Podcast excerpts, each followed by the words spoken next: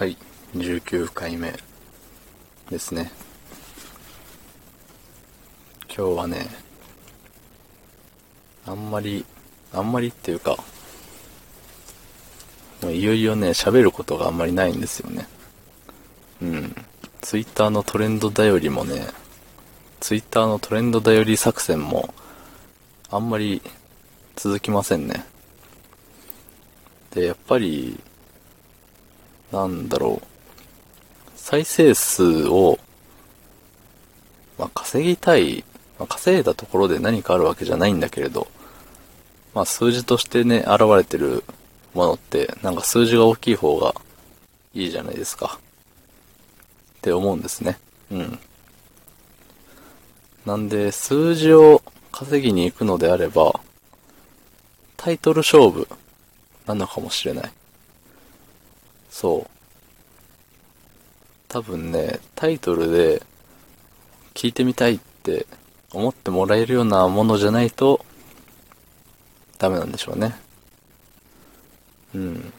だから皆さんの、あれ、興味が、興味関心のある転売というワードが入ってると、ちょっと再生数が増えていました。で、それじゃないやつ。その前後の回がね、あんまり伸びてないんですよね。多分20なんとか時間テレビのやつと、その前に何を喋ってたかも忘れちゃいましたけど、うん。何でしたっけね。まあ、後で見りゃ思い出すんですけど、うん。そう、だからね、タイトル勝負なんですよ。タイトルとあと投稿する時間勝負なんですよ。で、今日はね、まあいろいろあってこんな時間に録音してるんですけど、あ、こんな時間っていうのは午前4時ですね。うん。そうだな多分こんな時間に投稿してもね、多分誰の目にも止まらないで、次の新しい投稿に押し流されて、ね、っていう感じになっちゃうんですよ。まあね、今録音したとしても、投稿する時間を変えたらいいっていう話ではあるんですけど、なんかね、撮ったやつを温める意味があるのかって思っちゃうんで、まあ自分の場合、そんな温めるほどの内容を喋ってないんで、うん。もう録音したそのままバイってやっちゃってるんですけど、まあそういう戦略もね、あるにはあるんでしょうね。まあスマホをみんなが触りたがる、触りたがるというか、ね、スマホを触るゴールデンタイムみたいなものもあるわけで、ね、それを狙って人気 YouTuber の方々は、ね、その時間に投稿したりとか、まあね、よくある手段として使われてるわけですからね。うん。まあそんなことをね、言っていても、結局、なんだろう。何なんですかね。時間も大事。タイトルも大事。まあ内容をはどうなんですかね？結局この、レックの再生数ってあの、最後まで聞いたら1じゃなくて、再生ボタンを押したらもうその瞬間途中で聞くのやめても1になっちゃうんですよね、多分。だからね、うん、もうそこで、もう最悪釣りでもいいからタイトルとね、タイトルと時間。時間よりも、あれかなあの、画像も変えれるみたいですからね。画像でみんなが何これって思うような画像を載せてりゃ、多少は稼ぎやすくなるのかもしれない。うん。まあでもね、そうやって釣りみたいなことしても、あ、どうせこいつまた内容はあれなんだよなってなっちゃうとね、良くないですもんね。うん。まあ今のね、このアカウントは、あれですよ。内容もさることながら、その画像とかにも全くこだわらない。ね。こだわらずに、タイトルも時間も全部こだわらずにっていうので、まあ、ただ惰性で毎日更新するのだけ続けている感じになってますけども。うん。まあね。まあ誰に誰に求められるでも誰に責められるでもないんで、ね、好きなようにやらせていただいておりますけれども、うん。まあそんな中でね、今日、このまま終わるわけにもいかないので、うん。あのね、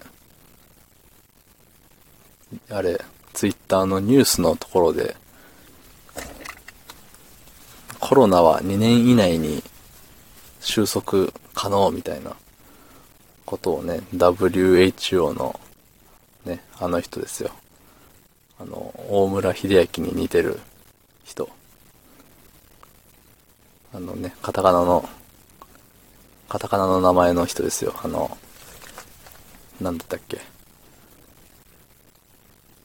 あの人。パブロンみたいな。ね。まあ、そんな感じの4文字の人です。うん。が言ってたみたいですけど、逆に2年かかるんだって思いますけどね。なんか薬を作っても一般に普及するまでに結構時間かかるよみたいな話はね、ちょいちょい聞いてたんですけど、じゃあまだ薬ができる目処も立ってないっていうことなんですかね。うん。それとも、ね、2年すれば勝手にコロナウイルスというものが消え去ってくれるとか、そういう簡単な話だったらいいんですけどね。まあ、そんなこともないよね、多分。その時代の変化で消えていった病気みたいな。まあでも、昔々はいろいろね、今じゃ効かないような病気とかでね、大変だったですよね、多分。まあ、それはね、誰かが薬を作ってとか、研究をして、ね、この時代に残ってないだけなのかもしれないですけど、うん。まあね、対コロナの薬を作ってる人も、頑張ってるんですね。うん。どういう、どういう人なのかも、どこにいるのかも、どういう頑張りをしているのかもわからないですけど、まあ日々ね、私たちの未来のために頑張ってくれてるわけですよ。ええ。ありがたいですね。はい。もう、そう思います。はい。うん、なんで、まあ、2年以内にね、逆に2年、あと2年コロナのこれが続くってなったら、どうなっちゃうんでしょうね。いろんな飲食店がなくなって、うん。スーパーは生きの、スーパーがなくなることはないと思うけど、どうなんすかね。まあ、食材売らないと、食材買わないとみんなが生きていけないから多分、スーパーマーケット的なところは生き延びてくれるんでしょうけど、ね、外食系がやばそうっすよね。特にファミレスと居酒屋が結構しんどいみたいな、誰かが言ってましたよ。誰かが。うん。まあ、居酒屋はね、結構あの、緊急事態宣言の要請とかで、ね、ダメージがでかいでしょうし、ファミレスは、あれですよね、その出してる料理が、結構家庭料理系というか、家でも食べれそうなものが多いから、わざわざファミレスに行こう、このね、コロナで外出控えてみたいな言われてる中でね、わざわざファミレスに行こうって思う人もあんまりいないんじゃないかなって思いますね。うん。まあ、あの、自分だけかもしれないですけど、ファミレスの一番の強みって夜中やってることだったんですけど、なんかどんどん24時間営業じゃなくて、ね、12時とかで閉まり夜じゃないですか。うん。ってなるとね、やっぱり、仕事終わってから行くとかがね、しにくいんですよね。うん、だから、あんまり、ファミレスのありがたみが、日々薄れていってるかなって思いますね。うん。まあね、2年先ってどうなってるかわかんないですからね。すべてにおいて。自分が生きてるかどうかもわからないですし。ね。なんで、まあ、2年後も、自分と自分の周りの人が、そのまま元気に入れたらいいなって思いますね。まあ自分の周りだけじゃなくて、ね、なるべく、なるべく全員がいいんですけどね。うん、まあ知らない人でも、ね、みんな元気で、ね、それがいいじゃないですか。はい。もう、ないです。おしまい。また聞いてください。ありがとうございました。